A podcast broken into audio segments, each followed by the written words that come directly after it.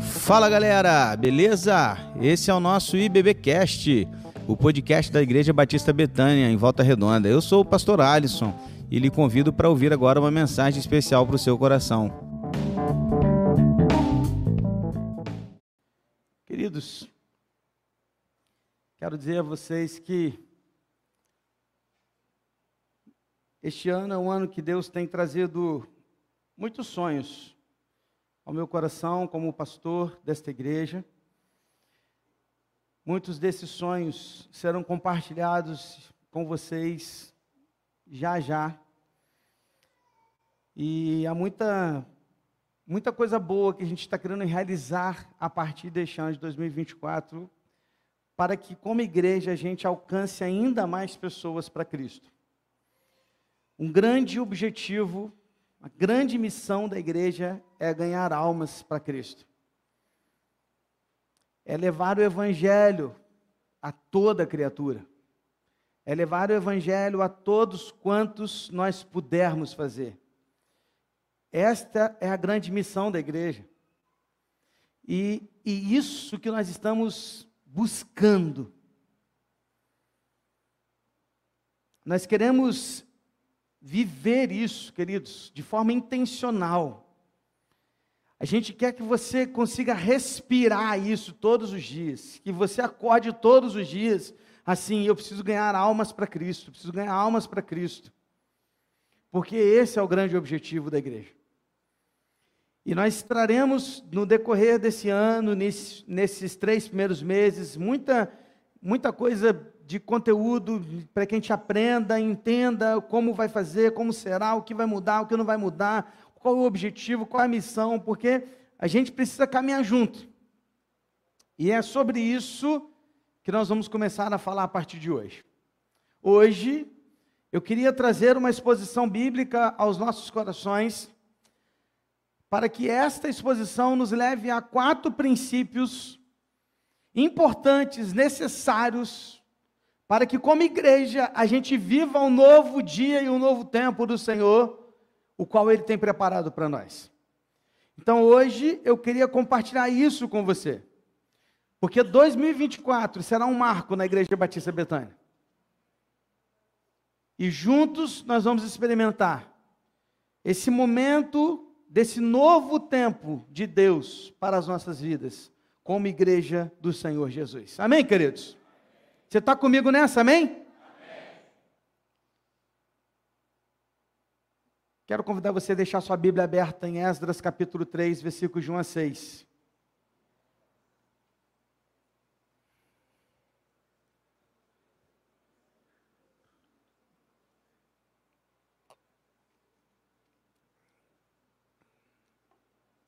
Esdras, onde fica Esdras, gente? um burburinho assim, né, que denuncia. Abre Esdras.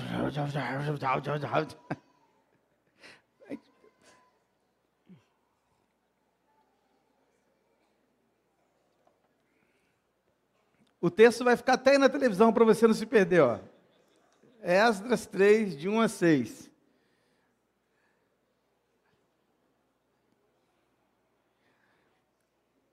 Você vê o pessoal que está com Bíblia indo para o celular, porque é mais fácil achar no celular, né?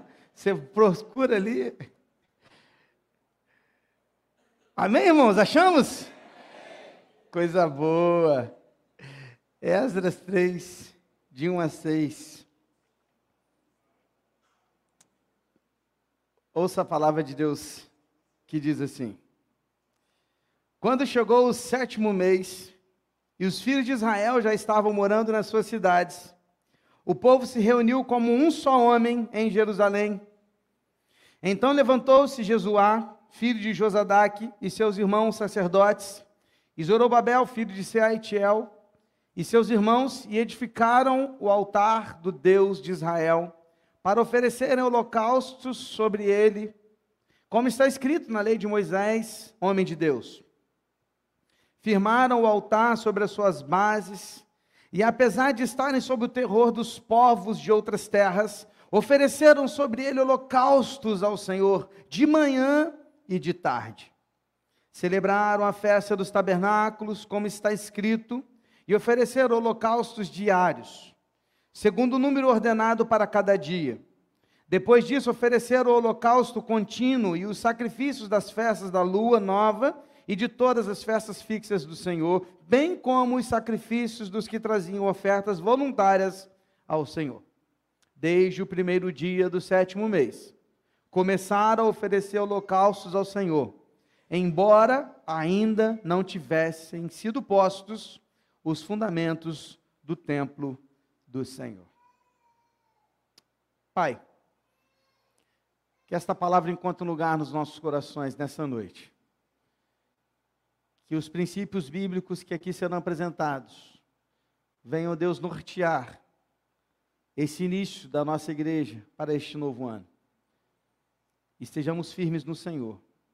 Fale aos nossos corações. Que seja apenas a tua palavra, nada mais que a tua palavra. No nome de Jesus. Amém. Senhor.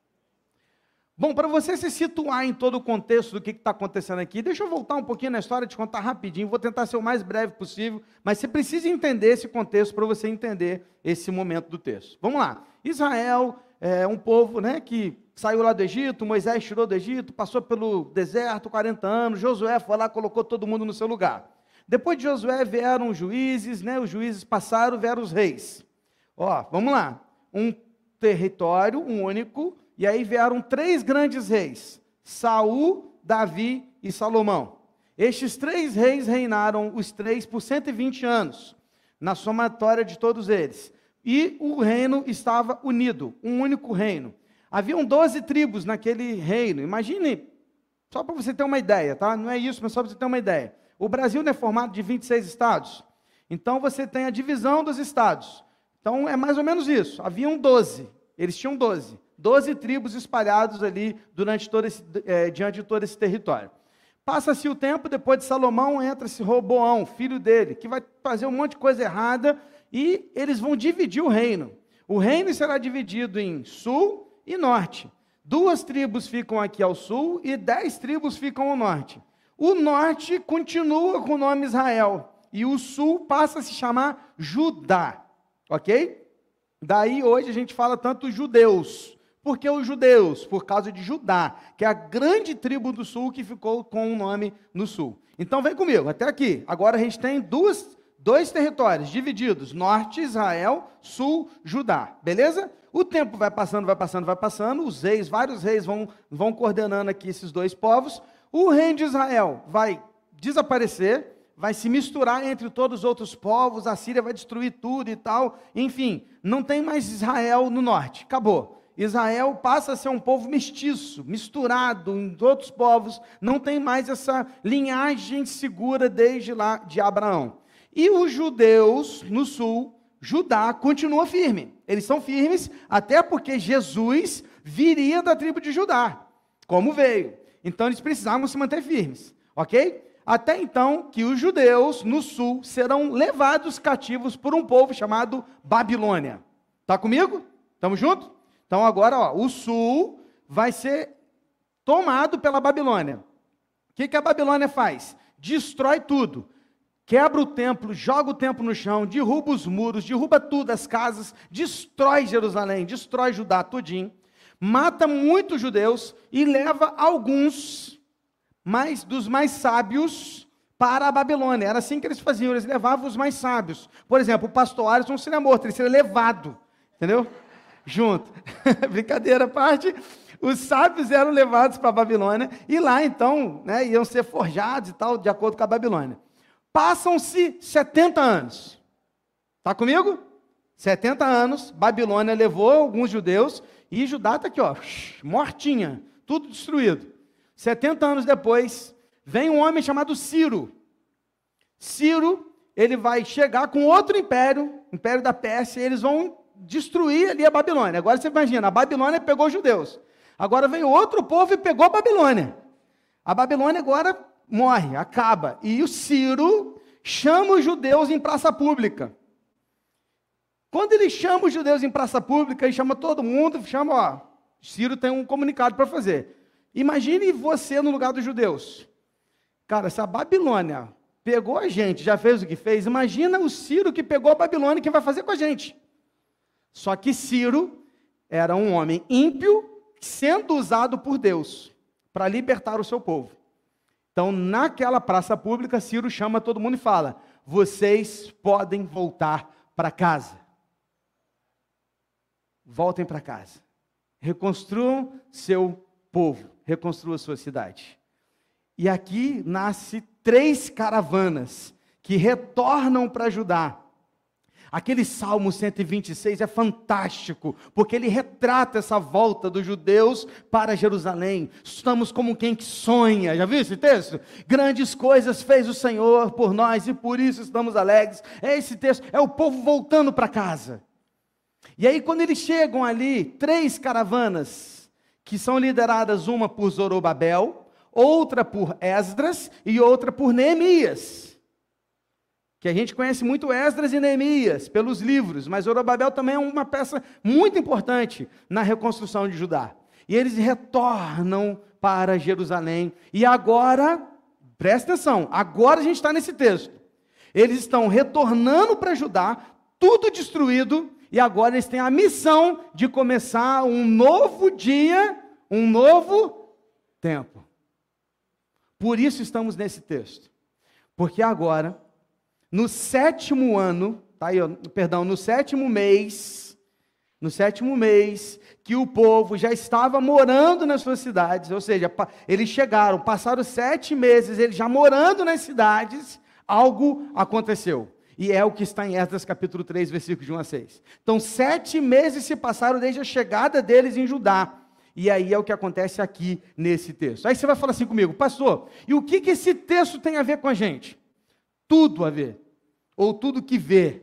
Por quê? Porque estamos no primeiro domingo do ano, num ano que Deus, nós estamos com grandes expectativas daquilo que Deus vai fazer, deixando um tempo antigo para trás, assim como eles deixaram a Babilônia para trás, dando início a um tempo novo nas nossas vidas de igreja. E os princípios que estão aqui nesse texto devem ser aplicados na nossa vida como igreja, como povo de Deus, se queremos viver esse novo dia e esse novo tempo na presença do Senhor. Meus irmãos, o mesmo Deus que fez maravilhas nos tempos bíblicos é o Deus que rege e controla a nossa igreja. Amém? Da mesma forma como ele fez milagres no passado, ele faz hoje. E ele quer continuar fazendo maravilhas no nosso meio para a glória dele para que todo o povo o conheça e saiba que Ele é o Senhor. A questão é simples: estamos prontos para isso? Pergunte-se a si mesmo: você está pronto para isso? Está pronto para vivenciar essas maravilhas, esse, de ser instrumento nas mãos de Deus? Você está pronto, querido, para ser um instrumento nas mãos de Deus, para aquilo que Deus está por fazer a partir de agora? Deus está convocando a nossa igreja para realizar a sua obra, queridos. Deus está nos chamando. Quantos aqui estavam no aniversário da igreja lá no sítio, no CT João Avelange, no ano passado? Quantos estavam? Levanta a mão, por favor. 70% da igreja. Pode abaixar, obrigado. Vocês que estavam lá vão se lembrar que no último culto, quando nós estávamos no restaurante, não mais no templo, na última pregação, no último momento de estudo que nós tivemos, eu disse a vocês que Deus estava levantando um eu queria que você, todo, hoje, assim, eu esperava agora que vocês, todos esses 70%, não os que não foram, né? Mas que vocês tivessem um exército grandão assim, sabe? Mas tudo bem, eu, eu tá, vou ficar feliz com isso que você falou. Um exército. Deus está levantando um exército, e o exército não se reúne para festejar, um exército não se reúne para é, é, é uma, um bate-papo, o exército se reúne para guerra.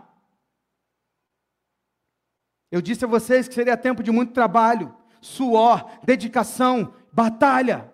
Eu disse a você que o inimigo está furioso, porque ele tem visto o avançar da Igreja Batista Betânia no levar o Evangelho a todas as pessoas. 98% dos que estavam presentes, ou seja, talvez todos vocês que levantaram a mão aqui ficaram em pé naquele dia, quando eu fiz um convite dizendo: Quer fazer parte disso? 98% dos presentes ficaram em pé. Para não dizer todos, porque alguns não ficaram. A questão é: está pronto? Porque chegou a hora. Esse é o tempo. Esse é o momento. E não é só para quem estava lá, é para quem está aqui agora. Porque talvez você não estava lá e está pensando assim, opa, então não é para mim não, é para você também, filhão. Porque se Deus te trouxe aqui hoje, essa palavra é para você também. Deus quer usar as nossas vidas para aquilo que Ele tem a realizar através de nós. Beleza, pastor, estamos junto. O que vamos fazer? Quatro princípios, então, para aquilo que a gente vai vivenciar a partir de agora, para esse novo dia, para esse novo tempo. Primeiro, versículo 1 diz assim: Quando chegou o sétimo mês e os filhos de Israel já estavam morando nas suas casas, o povo se reuniu como um só homem em Jerusalém. Primeiro princípio para as nossas vidas, se queremos viver algo novo de Deus nesse tempo para a nossa igreja, precisamos de uma vida de unidade como igreja. Precisamos viver uma vida de unidade. Pegou? Primeiro princípio, precisamos viver uma vida de unidade. O texto deixa claro que o povo se reuniu, e quando o povo se reuniu, o texto diz que parecia que estava apenas um só homem.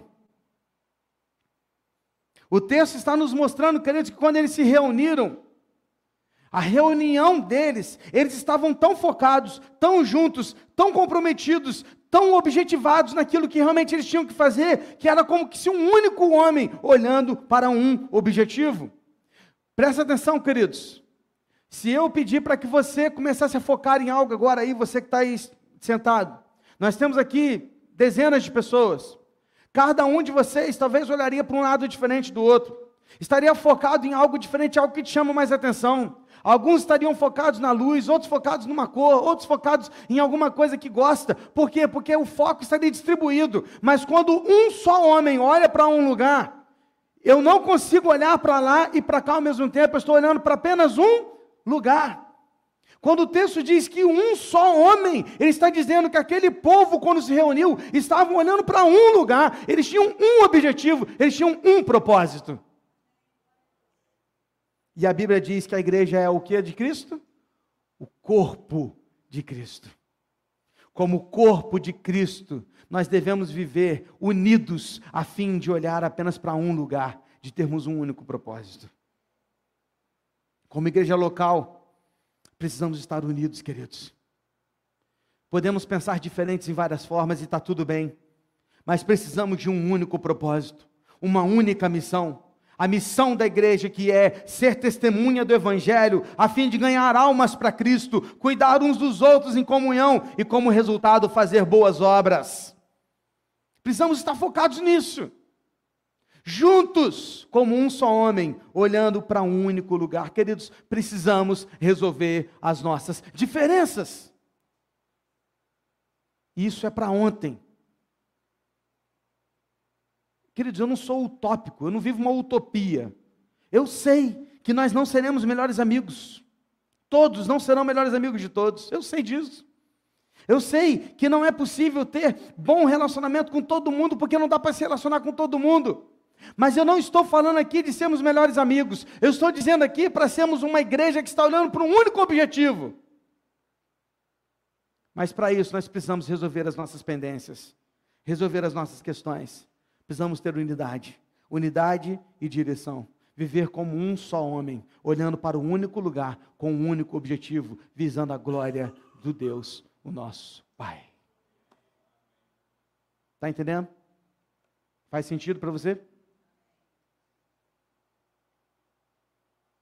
O primeiro passo para viver uma experiência nova com Deus é a unidade, queridos. Deus não age onde há divisão. Em Deus não há divisão. Deus é um, único, onde três se formam um. Nosso Deus é um Deus de ordem, de decência, e Ele quer que nós, como igreja, vivamos juntos num mesmo objetivo. Precisamos entender isso. Se queremos viver o novo de Deus, precisamos viver uma vida unida, como um só homem. Segundo princípio, versículo 2 diz assim: Então levantou-se Jesuá, filho de Josadaque, e seus irmãos sacerdotes, e Zorobabel, filho de Sealtiel, e seus irmãos, e edificaram o altar do Deus de Israel, para oferecer holocausto sobre ele, como está escrito na lei de Moisés, homem de Deus. Sabe qual que é o segundo princípio aqui? A visão começa com o líder e culmina na adoração a Deus. Presta atenção.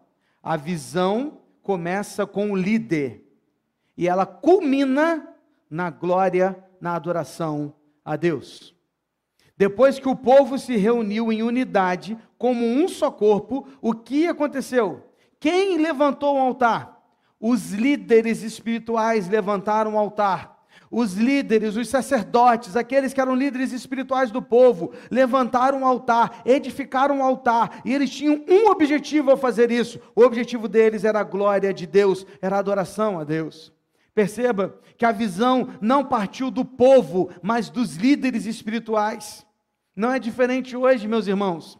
A visão começa com o líder, com os líderes da igreja, aqueles que estão vivenciando, vivendo, recebendo do Senhor o propósito e a missão, aquilo que Deus quer fazer através da sua igreja. Talvez você esteja ouvindo essa palavra e ela seja um tanto quanto, talvez, é, te trazendo um pouco de temor, do tipo, pastor, como assim? Nós vamos dar ouvido a um homem e vamos segui-lo de forma assim, sem olhar para o lado? Não, queridos. Eu não estou dizendo que você deve seguir alguém cegamente. Apenas estou te dizendo que o líder é quem recebe a visão da igreja. É o líder que recebe a visão daquilo que Deus tem a fazer. E se esta visão não culmina na adoração a Deus e na glória de Deus, essa visão não vem de Deus. Agora, se aquilo que o líder está propondo é adoração, é propósito para Deus, é a glória de Deus, é o cumprimento da missão da igreja. É isso que Deus quer que você entenda e que você ouça, siga e apoie aquela visão que não vem de homens, mas vem de Deus. A questão é simples, querido. A pergunta que você deve fazer sempre é essa, seja lá onde você estiver, seja em qual igreja você frequentar, por onde você passar, a pergunta que você deve fazer é a seguinte: a visão do meu líder culmina na glória de Deus? O resultado daquilo que o líder está propondo é adoração a Deus? O objetivo final é agradar o Senhor e está de acordo com a sua palavra? Se a resposta é sim, siga-o, querido. Porque o que ele está propondo vem de Deus. O que eu quero te dizer é que os sacerdotes foram quem tomaram a iniciativa de preparar o povo para a adoração a Deus. Há um único objetivo final na liderança dos sacerdotes: levar o povo a adorar a Deus de forma pura, santa e verdadeira. O objetivo é a glória de Deus. No dia que esse pastor que, te, que vos fala no dia que esse pastor começar a propor coisas para você que não estão de acordo com a palavra de Deus, que não culmina na glória de Deus, na adoração a Deus, mande-o embora. Agora, se este pastor está propondo a você uma missão que termina na glória de Deus, que visa ganhar almas para Cristo e viver a palavra de Deus na prática, meu irmão, siga com todas as suas forças. Porque não se trata de mim, do pastor Marcão, do pastor Felipe, do pastor Digão ou de qualquer outro que seja entre nós que seja pastor. Não se trata da pessoa, se trata da visão. É do Espírito Santo que está usando aquela pessoa para isso. Está entendendo, irmãos? Faz sentido para você? O que temos para a igreja? O que eu vou trazer como ideias, como mudanças, como aqui e ali, não é nada de outro mundo, não, queridos. É Bíblia. É Bíblia. Não fica parecendo assim, nosso pastor vai, vai criar uma nave espacial aqui. Não, querido. Nós vamos trazer, sabe o quê? A gente tem que viver isso aqui, que isso aqui é bíblico. A gente não está vivendo.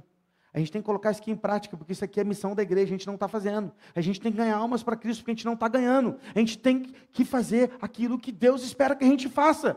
E meus irmãos, ouçam o que eu estou falando. Eu não tenho brincado com isso, nós vamos chegar a 3 mil almas. Como em Atos, nós ouvimos lá no, no congresso da igreja. Por quê? Porque a visão é a glória de Deus. É almas sendo resgatadas e transformadas. É isso que nós queremos, desde que essa visão seja de Deus. A visão vem para o líder. O líder começa, starta, constrói o altar para que todo o povo, como um só homem, unidos, olhem para aquele propósito e façam tudo para a glória de Deus. Estamos juntos? Amém? Terceiro. Vem comigo nos versículos de 3 a 5, que diz assim: olha. Firmaram o altar sobre as suas bases. E apesar de estarem sob o terror dos povos de outras terras, ofereceram sobre os holocaustos, sobre ele holocaustos ao Senhor, de manhã e de tarde. Celebraram a festa dos tabernáculos, como está escrito, ofereceram holocaustos diários, segundo o número ordenado para cada dia. Depois disso, ofereceram holocausto contínuo, sacrifícios das festas de lua nova e de todas as festas fixas do Senhor, bem como os sacrifícios das que traziam ofertas voluntárias ao Senhor. Terceiro princípio. O terceiro princípio diz que as circunstâncias não podem parar o povo de Deus. Vou repetir. As circunstâncias, perdão, não podem parar o povo de Deus. Eu estava estudando esse texto e eu fiquei olhando para ele e pensando, cara, que, que maravilha, que coisa linda porque quando a gente lê o texto, irmãos, a gente lê assim, parece que está tudo top, não parece? A gente lê assim, cara, que legal, tudo lindo, o povo reuniu tudo, o cara colocou, o, o sacerdote falou, e o povo se reuniu, e está uma mil maravilhas, tudo em paz, um sol lá lindo sobre o povo, os anjos cantando, e as coisas acontecendo, e né, está tudo legal. Mas quando você lê o texto com calma, você percebe que não é isso. Olha o versículo 3, querido, que nós lemos primeiro. O que, que ele diz?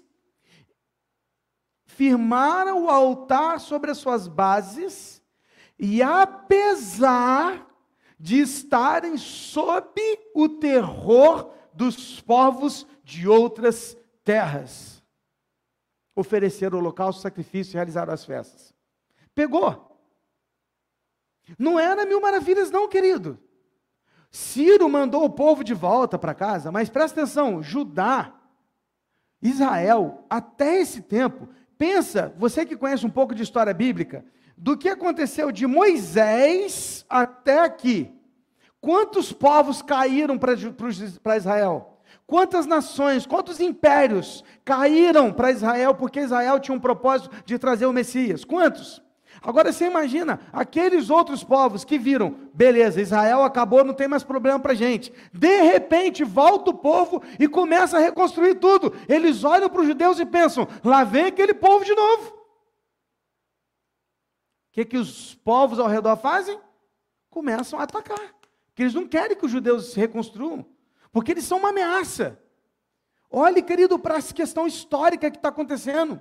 Não é um tempo de paz, não, queridos. Não é um tempo de liberdade total, extrema, não. Eles estavam sob, abaixo de ataques militares de inimigos. Os judeus estavam com medo das nações poderosas ao seu redor, que não não estavam satisfeitos com a volta deles. Haviam povos que queriam destruir os judeus. Eles estavam recomeçando. Irmãos, você já recomeçou alguma vez na vida? Recomeços geralmente não tem recurso, não tem apoio, tem, não, não tem muita coisa do que você precisa. Em se tratando de povo aqui, eles não tinham recurso, eles não tinham armas, eles não sabiam lutar, estavam 70 anos escravos. Eles não tinham treinamento militar, eles não estavam com espadas, eles não estavam com nada, não, queridos. Eles não tinham armas, eles não tinham recurso para se defender. Mas o texto diz que o medo deles não os impediu de servir ao Senhor com seus sacrifícios e holocaustos. O texto diz que eles estavam o tempo todo, manhã e tarde, a entregando sacrifícios ao Senhor. Todos os dias eles entregavam o melhor que eles tinham. Eles não tinham recursos, eles não tinham armas, mas sabe o que eles tinham? Um coração grato, um coração de adoração, prontos para entregar holocaustos. O que é um holocausto, pastor? Um holocausto é um cordeiro que era queimado completamente, não sobrava nenhum pedacinho, queimava tudo. Sabe por que queimava tudo? Para mostrar que a minha vida está completamente nas mãos do Senhor. E todos os dias, de manhã e de tarde, eles queimavam holocaustos ao Senhor. Perceba, queridos. Eles não estavam preocupados em se defender, eles estavam preocupados em adorar. Porque a grande defesa deles era a adoração. Queridos, quando nós começamos a compartilhar e a viver, muitos pensarão quando eu começar a falar assim, pastor, isso aí não tem sentido, como é que a gente vai ganhar 3 mil almas para Jesus? A gente não tem recursos para isso, o tempo vai ficar pequeno. Talvez muitos irão pensar assim, mas isso é loucura. Não dá. É muito difícil. Olha ao redor, pastor. Olha a situação atual do Brasil. Está difícil, não está bom, está esquisito. Como é que a gente vai fazer isso? A verdade, queridos, é que aos olhos humanos, realmente é loucura. Você não se defender do inimigo para adorar queimando holocaustos ao Senhor. Mas aos olhos divinos, aos olhos de Deus, é muito melhor você parar para adorar, mesmo sem ter recursos para se defender, para fazer ou para realizar. Porque quando a gente adora, os, os céus se movem. O que, que a gente acabou de cantar? Que os céus se abram teu reino venha mover. O que nós precisamos entender, queridos, é que as circunstâncias não vão parar a igreja do Senhor. Não é isso que a gente canta? Não é assim que a gente tem cantado? A perseguição não parou a igreja, o Coliseu não parou a igreja, os leões não pararam a igreja, o inferno não pode prevalecer, vamos avançar, não vamos parar de crescer, ninguém pode parar a igreja do Senhor. Amém, irmãos? Não olhe para as circunstâncias, olhe para o Senhor. Ninguém pode parar a igreja do Senhor quando esta se coloca à disposição para a glória do Pai. Vamos fazer o melhor. Vamos dar o melhor, com excelência, pregar o Evangelho, veremos milagres, veremos maravilhas, veremos a glória de Deus. O texto diz: de manhã, de tarde, de manhã, de tarde, de manhã, de tarde. Isso significa que havia intenção constante e firme de ofertar ao Senhor. Não importa as circunstâncias. As circunstâncias não podem te fazer parar e desistir de servir ao Senhor. Para a gente terminar, o último princípio que eu quero destacar está no versículo 6. O versículo 6 diz assim: Desde o primeiro dia do sétimo mês, começaram a oferecer holocaustos ao Senhor, embora ainda não tivessem sido postos os fundamentos do templo do Senhor. Quarto princípio e último para a gente terminar essa noite. O tempo certo é hoje. Não espere as coisas se ajeitarem. Eu vou fazer uma coisa que você detesta, mas eu vou te pedir. Fala para a pessoa que está do seu lado. Não espere as coisas se ajeitarem. Fala para ele. Sirva a Deus hoje.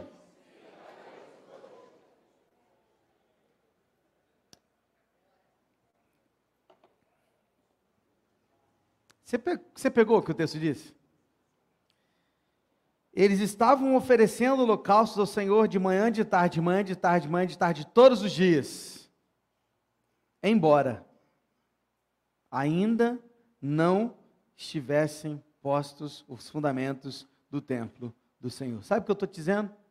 Que o templo estava no chão. Sabe aquele templo bonito de Salomão? Estava no chão. Estava no chão, não tinha templo, não tinha altar. as bases e os fundamentos nem estavam nos postos ainda, a base do nosso já está. O deles, nem a base estava ainda. Mas mesmo sem ter templo, já tinha sacrifício, já tinha adoração. Eles já estavam servindo ao Senhor antes mesmo do templo ficar pronto. Eles não esperaram, sabe por quê? Porque era urgente. Eles não tinham tempo a perder. Eles não podiam esperar. Eles, tinham, eles não tinham tudo, mas eles tinham tudo o que precisavam. Um coração disposto a adorar. O Deus vivo estava com eles, seus corações estavam entregues a Deus. O objetivo estava traçado como um só homem. Eles olhavam para um objetivo: servir e adorar a Deus. Sabe, meu irmão, tira de sua cabeça aquele pensamento que vez e outra você fala, que você solta, que você pensa. Aquele pensamento do tipo assim: ah, pastor, estou esperando as coisas se ajeitarem primeiro, depois eu venho. Sabe aquele pensamento do tipo assim: não, pastor, preciso terminar meus estudos. Depois que eu acabar os estudos, eu, eu posso ajudar. Não, pastor, sabe, é, eu sou recém-casado, eu sou recém-convertido, eu sou recém-aposentado, eu sou recém, eu sou recém. Pastor, estou trabalhando muito, tem tempo não. Ainda não estou pronto. Preciso de mais tempo. Para com isso, meu irmão. O templo não estava pronto e eles estavam prestando adoração a Deus que só podia ser feito no templo. Eles não esperaram. Eles fizeram porque não tinha como esperar, era urgente, era para hoje, era para ontem. Olhe para a nossa igreja, olhe para a nossa realidade. E também, queridos, precisamos mudar os nossos pensamentos. Não vamos esperar o templo ficar pronto para depois chamar pessoas para ouvir o Evangelho. Vamos começar hoje, nem que seja preciso fazer três, quatro cultos por domingo. Mas vamos fazer. Não precisa esperar. O Evangelho é urgente, queridos. É para hoje, é para ontem, é para agora. Pessoas estão morrendo sem Cristo estão numa vida miserável porque ainda não conheceram o Evangelho. E você e eu temos o Evangelho aqui nas mãos. Ah, mas eu estou esperando o pastor ficar pronto, templo. Pastor, ainda não estou indo no pequeno grupo porque eu estou esperando as coisas se ajeitarem. Não, pastor, ainda não estou chamando ninguém, não estou falando de Jesus, porque eu ainda não tenho treinamento, eu ainda não tenho estudo. Eu não, cara, para com isso. Fale do que Deus está fazendo na sua vida. O tempo é hoje, o tempo é agora. Veja, eles não tinham recursos, eles não tinham armas, eles não tinham casas, eles não tinham templo, eles não tinham nada, mas eles tinham uma visão e uma missão. E eles não podiam esperar as coisas melhorarem, porque quem tem uma missão para cumprir não tem tempo a perder. Queridos, também não temos todos os recursos. Estava aqui há pouco atrás apelando para você ofertar para a nossa construção, porque a gente não tem recurso para construir. Não temos todos os talentos. Ainda não temos. Aos olhos humanos não temos tudo o que precisamos. Mas aos olhos da fé, nós temos tudo.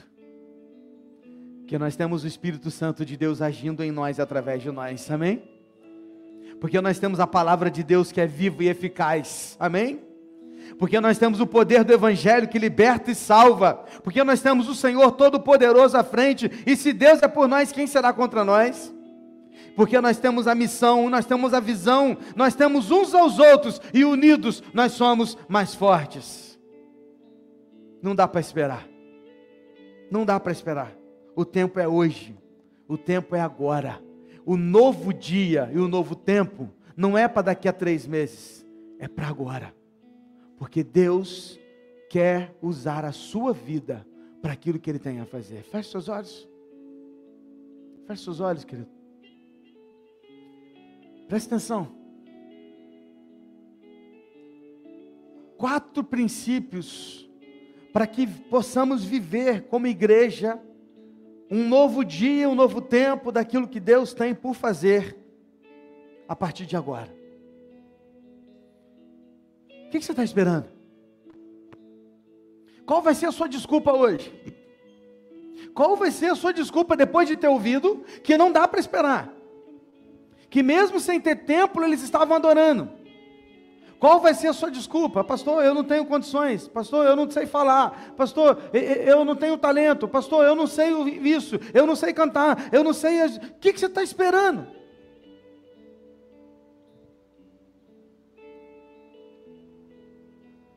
Meu irmão, o tempo é agora. O tempo é urgente. Há semanas atrás estavam sepultando um menino de 13 anos de idade. O tempo está passando. E as pessoas precisam ouvir do Evangelho, precisam conhecer da palavra de Deus, do poder salvador que só Jesus pode fazer. A pergunta que eu tenho para você é muito simples: o que você está esperando? Qual é a sua desculpa hoje que você vai deixar aí na cadeira e vai entregar a sua vida e vai falar assim: a partir de hoje vai ser diferente. Eu quero entender que esse novo dia, um novo tempo, eu quero viver. Eu quero vivenciar isso na minha vida hoje, junto dessa igreja. Eu quero fazer parte dessa igreja. Eu quero ser membro dessa igreja. Eu quero ajudar, eu quero contribuir, eu quero participar. Eu sou dessa igreja, pastor, mas eu quero fazer mais porque eu não estou fazendo. Eu quero convidar você hoje a deixar a desculpa na cadeira e ficar em pé no seu lugar se você quer fazer mais. Se você quer vivenciar esse novo dia, esse novo tempo, fique em pé no seu lugar, meu irmão. Deixa a desculpa na cadeira e levante-se. Coloque-se diante do Senhor e diga: Senhor, eu não tenho todos os recursos, eu não tenho todo o tempo, pastor. Senhor, Senhor, eu não sei tudo que o Senhor quer fazer, eu não sei aonde eu vou chegar, mas eu estou aqui, Senhor. Eu estou aqui, porque eu não quero esperar, eu quero hoje. Eu quero hoje porque um novo dia e um novo tempo chegou.